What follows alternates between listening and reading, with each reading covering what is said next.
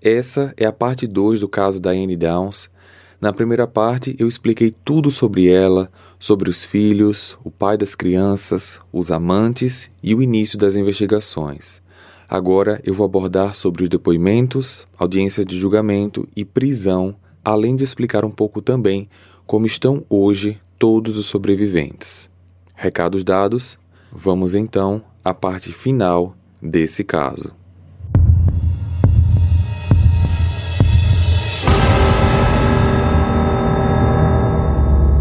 Enquanto Diane continuava queimando seu próprio filme publicamente, a polícia ia silenciosamente coletando mais provas contra ela.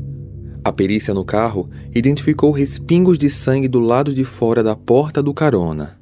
Diane havia relatado que o atirador se inclinou e disparou a arma de dentro do carro pelo lado do motorista, mas, se tivesse sido mesmo assim, não deveria haver vestígios de sangue do lado de fora, muito menos do lado do carona. A hipótese da polícia é de que Cheryl após levar o primeiro tiro, teria conseguido abrir a porta ao seu lado, tentado sair, até que Diane disparasse na direção dela pela segunda vez. Outra mentira viria a ser descoberta logo após a busca e apreensão feita no apartamento. Conforme já mencionei, Diane havia afirmado que não possuía armas de fogo, só que a polícia encontrou uma espingarda e cartuchos de bala no apartamento. Além disso, dias depois, a polícia comprovou que, alguns meses antes, Diane havia comprado um revólver calibre 22 com munição compatível com as encontradas no local do crime e também com as balas que atingiram os corpos das vítimas. Apesar da arma do crime não ter sido encontrada, o cerco contra Diane estava cada vez mais se fechando. Só que Diane parecia ignorar o risco que corria e continuava a se expor publicamente. E, para surpresa de todos, em uma longa entrevista exclusiva, Diane revelou que estava grávida. O espanto foi geral. Diane não revelou quem era o pai, disse apenas que ele sabia que ela tinha engravidado dele, que ele também queria total privacidade e que ambos decidiram que ela criaria sozinha o bebê. Eu engravidei porque eu sinto muita falta da Christie. Sinto a falta do Danny e principalmente da Cheryl. Eu nunca mais vou ver ela aqui na Terra. Você não pode substituir um filho, mas você pode substituir o afeto que eles te dão. Filhos dão amor, satisfação, estabilidade, razão para viver. E isso acabou. Tiraram de mim. Mas eu posso ter isso de novo porque é muito fácil fazer um filho. Em resumo, Diane não tinha filhos para que ela os amasse. Ela tinha filhos para que eles a amassem. Enquanto na TV ela se mostrava uma mulher sorridente, educada e comunicativa, suas atitudes em locais que as câmeras não estavam presentes era de pura soberba. Novos achados levaram a polícia a convocá-la para um novo depoimento e dessa vez eles foram bastante duros com ela. Esse foi um dos diversos depoimentos gravados, onde se é possível ouvir Diane sendo bem ríspida com o investigador do caso, o detetive Welsh. Diane, sua história cheira muito mal. Então é melhor você pegar um desodorante. Está cheirando mal desde o começo. Eu só lamento, vocês não estão fazendo o trabalho direito. Eu fui atacada por dois homens. Dois homens? Agora são dois homens. Sim, dois. E pelo menos um deles me conhece, porque ele ficou me ameaçando e me chamou pelo meu nome. E disse que ia me matar se eu falasse alguma coisa. Falou inclusive da minha tatuagem. Então a história agora é diferente. Um cara que conhece você, que sabe que você tem uma tatuagem, te ameaçou. É uma mudança e tanto em relação à sua primeira versão. Por que não falou isso na primeira vez? Não há motivo para você não ter falado isso logo no início. Ok, ok, não há motivo na sua cabeça. Você se sente culpada pelo que fez, Diane? Eu? Não, eu não fiz nada de errado. Por que eu me sentiria culpada, hein? Nós estamos tentando descobrir quem atirou nos seus filhos. E se foi você quem fez isso, nós vamos saber. E eu tenho certeza que foi você. Se não foi você, eu vou pedir demissão. Então é melhor você ir procurando outro emprego. O interrogatório durou mais de duas horas. No final, o nível de estresse e frustração de Diane estava tão alto que ela simplesmente perdeu o rumo. Pode seguir as suas linhas de investigação idiota pelos próximos 20 mil anos, se for preciso. Vocês não vão achar nada e vão se ferrar. Eu não fiz nada. Você se acha muito esperta. É realmente muito autoconfiante, não é? Por que, que eu estaria preocupada? Se eu sei que eu não fiz nada. Vamos, Diane. Tá na hora de colaborar. Parece que vocês acham que eu deveria trazer o cara aqui comigo. Então eu mesma vou atrás dele, porque eu sei quem fez isso. Peraí. Você sabe quem fez isso? Sim, eu sei, com certeza eu sei. Você sabe o nome dele? Sei. Eu já disse que eu sei quem é. Eu vi quando ele agarrou meu braço, atirou e disse: Agora tenta se livrar dessa vadia. Bom, isso parece importante, né? Não deveria ter mencionado antes, não? Eu tô indo embora agora, porque eu sei quem fez isso e não fui eu. Tchau! Agora são 17h46 e Diane acabou de deixar o departamento de polícia. Estamos parando a gravação agora. Naquela época, Diane já era publicamente a principal suspeita. Ninguém acreditava mais nela e havia muita pressão popular e da mídia para que ela fosse presa. Os investigadores também queriam prendê-la, mas pensavam que as evidências coletadas até então poderiam ser consideradas circunstanciais no tribunal. Eles queriam e precisavam ter um caso sólido o suficiente para garantir que Diane fosse condenada. A polícia acreditava que o testemunho da filha Christ seria o elemento chave da acusação. Ela ainda não conseguia falar muito bem, mas estava se recuperando consistentemente, e os investigadores acharam prudente esperar um pouco mais até que ela pudesse dar um testemunho. Eles sabiam que Christie estaria muito traumatizada com tudo o que aconteceu, portanto, era necessário adotar uma abordagem muito cuidadosa a fim de que ela se sentisse segura e acolhida para se lembrar e falar abertamente sobre tudo o que aconteceu naquela noite. Uma terapeuta foi indicada para trabalhar com Christie e, após construir uma base de confiança com a menina, a terapeuta pediu para que ela escrevesse em um pedaço de papel o nome da pessoa que havia atirado nela e nos irmãos. Ela não precisaria mostrar o papel para ninguém e depois jogaria ele fora, na lareira, o eliminando de uma vez. A ideia era repetir esse processo algumas vezes até que a menina, em algum momento, se sentisse segura para entregar o papel para a terapeuta. Algumas sessões depois, Christie finalmente entregou o papel. Nele estava escrito: Minha mãe. Aquela era a confirmação final que a polícia precisava. Sendo assim, no dia 28 de fevereiro de 84, nove meses após o crime, Diane foi presa. É claro que a repercussão foi enorme e Diane tinha novamente todo o interesse da mídia. Ela realmente gostava de ser o centro das atenções. Ao ser presa, ela foi filmada sorrindo para as câmeras, flertando com policiais e com uma atitude típica de quem não sentia qualquer preocupação, remorso ou culpa. Ela foi indiciada por três crimes: um de homicídio doloso e duas tentativas de homicídio.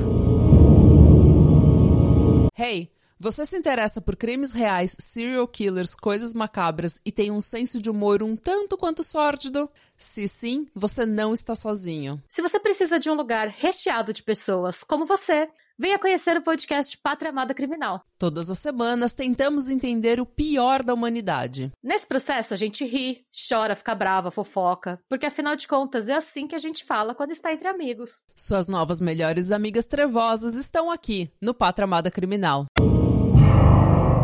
O julgamento começou dois meses depois, 10 de maio de 84, no tribunal de Lane County, na cidade de Eugene. Diane caminhava pela corte cheia de autoconfiança, com a barriga enorme, um vestido angelical de maternidade, os cabelos louros perfeitamente penteados, um sorriso no rosto e algemas nos punhos. Mais uma vez, parecia que ela estava usando a gravidez para conseguir algo que queria.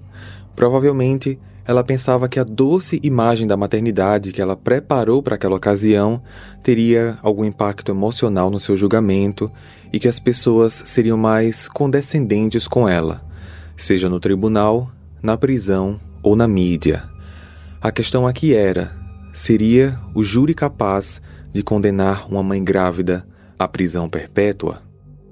Durante o julgamento, a promotoria expôs todas as inconsistências da versão dela.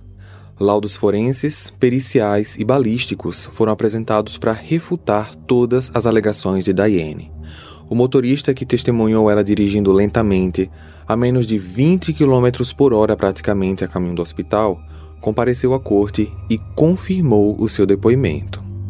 Num certo momento, os promotores puseram para tocar a música Hungry Like the Wolf, que Diane disse estar tocando no rádio do carro momentos antes do crime. A música significa faminto como lobo, e a reação de Diane foi inusitada. Ela balançava a cabeça, batia com os pés no chão no ritmo da música, cantarolava, sendo que aquela era simplesmente a trilha sonora do assassinato da sua filha.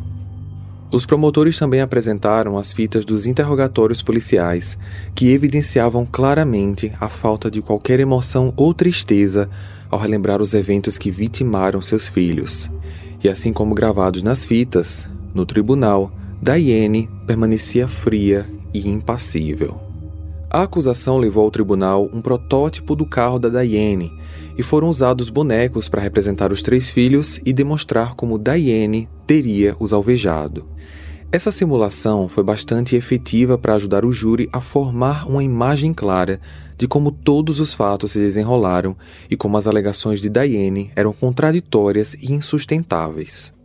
Para os advogados de defesa, não havia muito o que fazer a não ser tentar desacreditar as provas trazidas pela promotoria. Contestaram os laudos periciais, alegaram que as balas na cena do crime haviam sido plantadas pela polícia e que os investigadores teriam sido tendenciosos desde o início, buscando não a verdade, mas sim a confirmação da hipótese de culpa de Diane. A promotoria precisava concluir a acusação sem deixar qualquer margem de dúvida. Os promotores tomaram a difícil decisão de chamar Christie para testemunhar no tribunal. Christie tinha apenas nove anos de idade e certamente ainda estava traumatizada com o horror pelo qual ela e os seus irmãos passaram. Os promotores estavam cientes de que aquilo seria emocionalmente devastador para a criança, que teria que estar cara a cara com a sua mãe e acusá-la numa sala de tribunal cheia de pessoas desconhecidas. Eles sabiam também que havia ainda o risco dela simplesmente não aguentar a pressão e não conseguir repetir na corte o que já havia dito a terapeuta. Porém, os promotores estavam convencidos de que o depoimento da principal testemunha seria crucial para a condenação de Diane. Eles não consideravam a possibilidade de um depoimento do Danny, por ele ter apenas três anos na época, e se o impacto para Chris já seria grande, era praticamente impossível mensurar as consequências de como isso afetaria o garoto. Felizmente, Christie demonstrou muita força e coragem e foi capaz de prestar um testemunho bastante detalhado e convincente sobre tudo o que presenciou. Estava tocando uma música no rádio e não tinha ninguém na estrada. A Sherry estava no banco da frente e eu e o Danny no banco de trás. Eu me lembro que minha mãe parou o carro, saiu e foi pegar alguma coisa dentro da mala. A minha mãe ela veio no lado da janela e olhou para minha irmã e atirou nela e depois do meu irmão e depois em mim. Não há registro em vídeo do testemunho da Christie, apenas transcrições, mas, de acordo com as pessoas que estavam no tribunal, a fala dela foi extremamente impactante deixando todos os presentes profundamente emocionados. O advogado de defesa de Diane, ao abordar Christie, tentou alegar que ela teria sido induzida pela promotoria a prestar aquele depoimento e que ela poderia ficar tranquila e admitir que eles haviam ensinado exatamente a ela o que falar. Só que a menina não recuou e confirmou tudo o que havia dito. Repetiu com segurança que sua mãe havia atirado nela e nos irmãos. Quando chegou a vez de Diane testemunhar, ela, como já esperado, continuou se declarando inocente. Além de negar o testemunho da filha e a tese da promotoria, Diane aproveitou a oportunidade para tentar justificar o seu comportamento estranho, os seus inúmeros casos extraconjugais e a sua obsessão pelo Nick. Ela disse que foi vítima de abuso na infância, que foi tocada pelo pai e que as experiências traumáticas seriam a causa dela ter se tornado uma pessoa fria e distante, que não conseguia expressar emoções e que era incapaz de manter relacionamentos amorosos saudáveis. Claramente, aquele era mais um discurso manipulador de Diane, que já sabia da sua iminente condenação e tentava apelar para a compaixão e piedade do júri.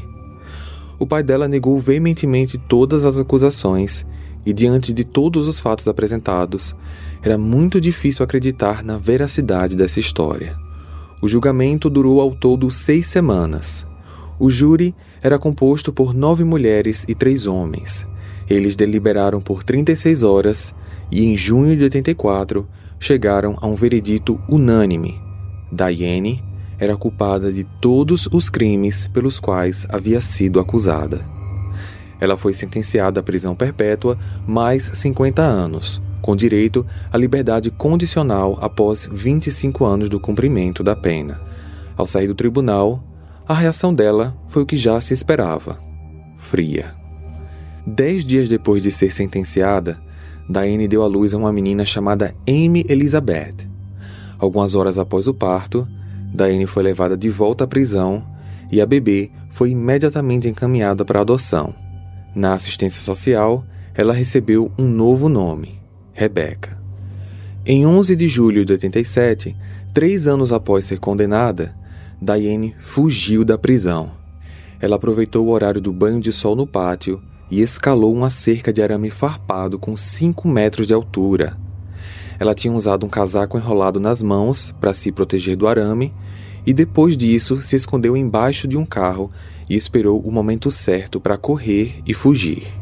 Assim que sua fuga foi descoberta, um grande contingente foi acionado para capturá-la. Aeroportos, rodoviárias, rodovias, estações de trem, todos os meios de transporte precisavam ser inspecionados porque se acreditava que Diane estava tentando fugir do país havia também uma preocupação de que ela fosse atrás dos filhos sobreviventes. Por isso, não se pouparam esforços para uma mobilização nacional. Só que, para surpresa de todos, o que os policiais precisavam saber estava simplesmente dentro da própria cela da Diane. Apenas alguns dias depois, os policiais conseguiram apreender em sua cela uma prancheta com uma folha de papel em branco que acabaria por revelar uma pista importante. Eles repararam que havia marcas na folha do papel, como se antes houvesse uma outra folha sobre aquela, onde alguém teria escrito algo e depois retirado. Então fizeram aquele truque clássico de rabiscar levemente o papel com lápis para que se revelasse o que estava escrito no outro papel. Ali estava um endereço: 2262 State Street, que ficava a apenas alguns quarteirões da prisão. Os policiais descobriram que aquele endereço era de Wayne Safer, ex-marido de uma colega de cela de Diane. Ao chegarem no local, os policiais encontraram Diane na cama do Wayne. Ele contou que ela bateu na sua porta, seminua, e pediu para ficar. Num primeiro momento, ela não se apresentou como Diane. Wayne a deixou ficar e os dois logo se envolveram sexualmente. Só que dias depois, ele veio a descobrir quem ela era, mas resolveu deixá-la ficar mesmo assim, desde que ela não saísse do quarto. Wayne passou a responder por um processo, Diane foi levada de volta à prisão e seus rápidos 10 dias de fuga lhe custaram um tempo adicional de 5 anos em sua sentença. Após esse episódio, Diane foi transferida para um presídio de segurança máxima em Nova Jersey. Atualmente, ela cumpre sua pena no presídio feminino de Coachella, na Califórnia.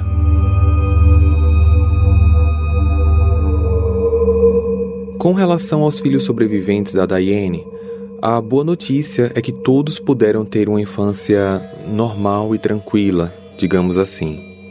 Steve ficou com a guarda dos filhos Christy e Danny e ambos passaram a viver em um lar seguro, estável e afetivo. No entanto, a mesma pessoa que lhes daria a vida também lhes daria uma herança macabra. Infelizmente, elas teriam que aguentar as limitações físicas impostas pelo atentado de Diane contra elas. Danny ficou permanentemente paralisado da cintura para baixo. Christie possui deficiências de fala e cognição, mas eles tiveram todos os recursos necessários para crescer e se desenvolver de forma plena e saudável.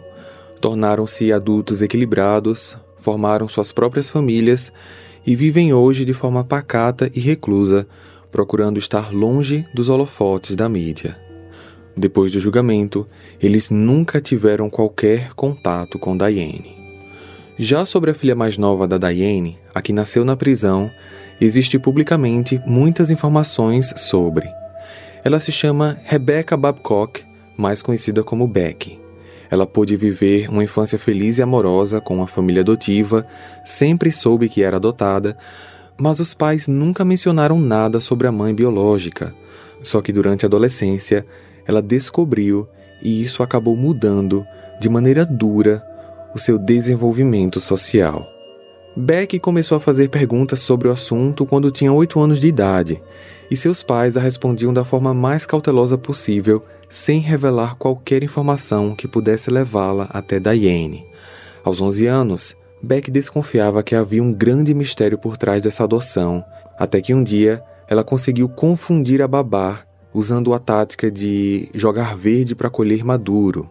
Ela disse que já sabia quem era sua mãe biológica e a babá acabou revelando o nome: Diane Downs.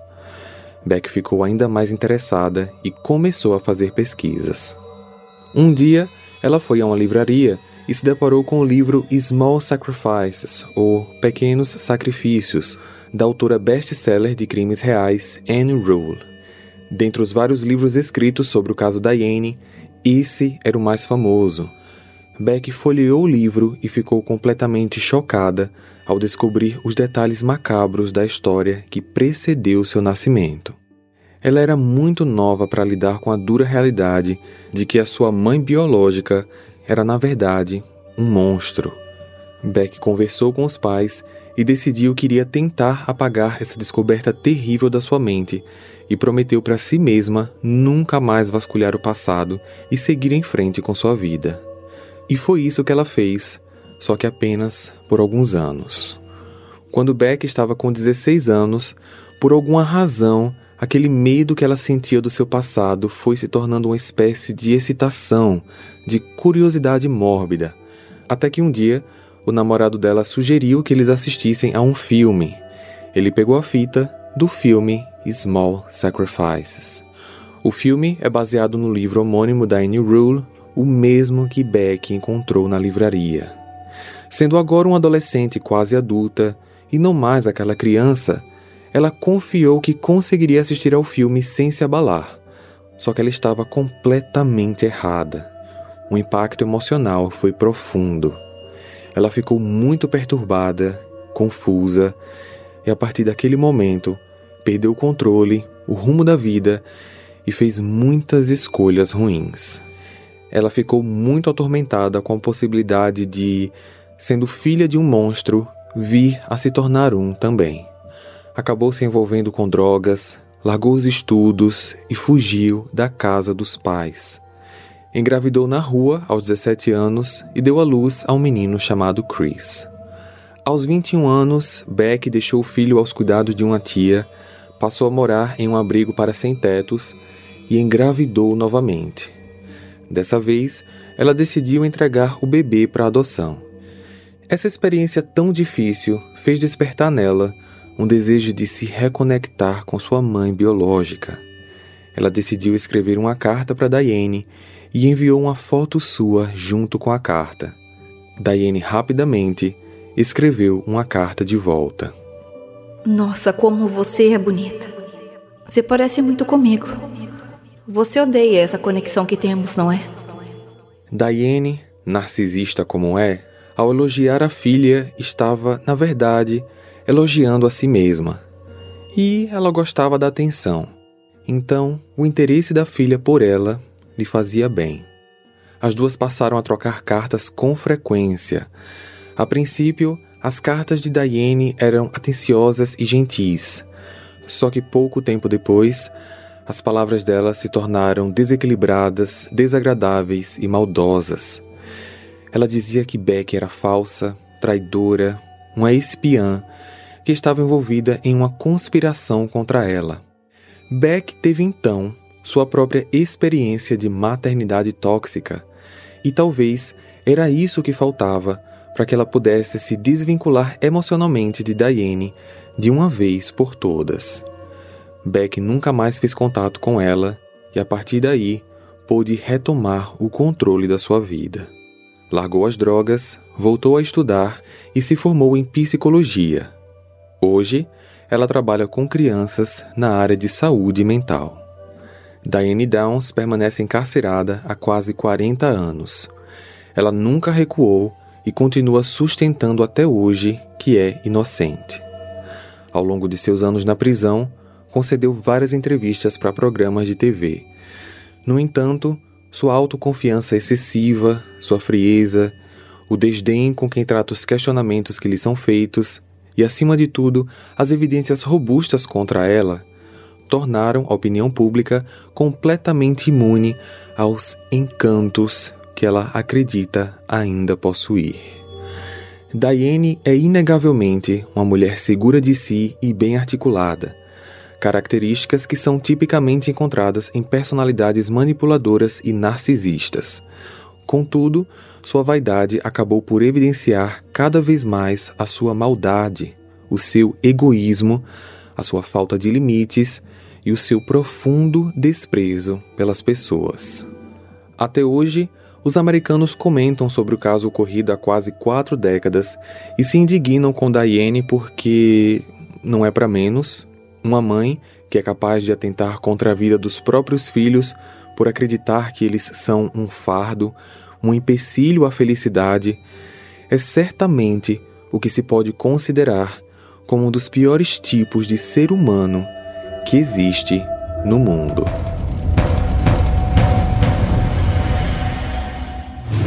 Compartilhe esse episódio com seus amigos para ajudar no crescimento do canal.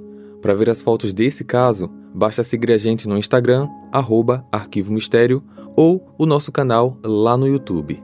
Eu vejo vocês então no próximo caso. Combinado? Até lá! Hey, você se interessa por crimes reais, serial killers, coisas macabras e tem um senso de humor um tanto quanto sórdido? Se sim, você não está sozinho. Se você precisa de um lugar recheado de pessoas como você, Venha conhecer o podcast Pátria Amada Criminal. Todas as semanas tentamos entender o pior da humanidade. Nesse processo a gente ri, chora, fica brava, fofoca, porque afinal de contas é assim que a gente fala quando está entre amigos. Suas novas melhores amigas trevosas estão aqui no Pátria Amada Criminal.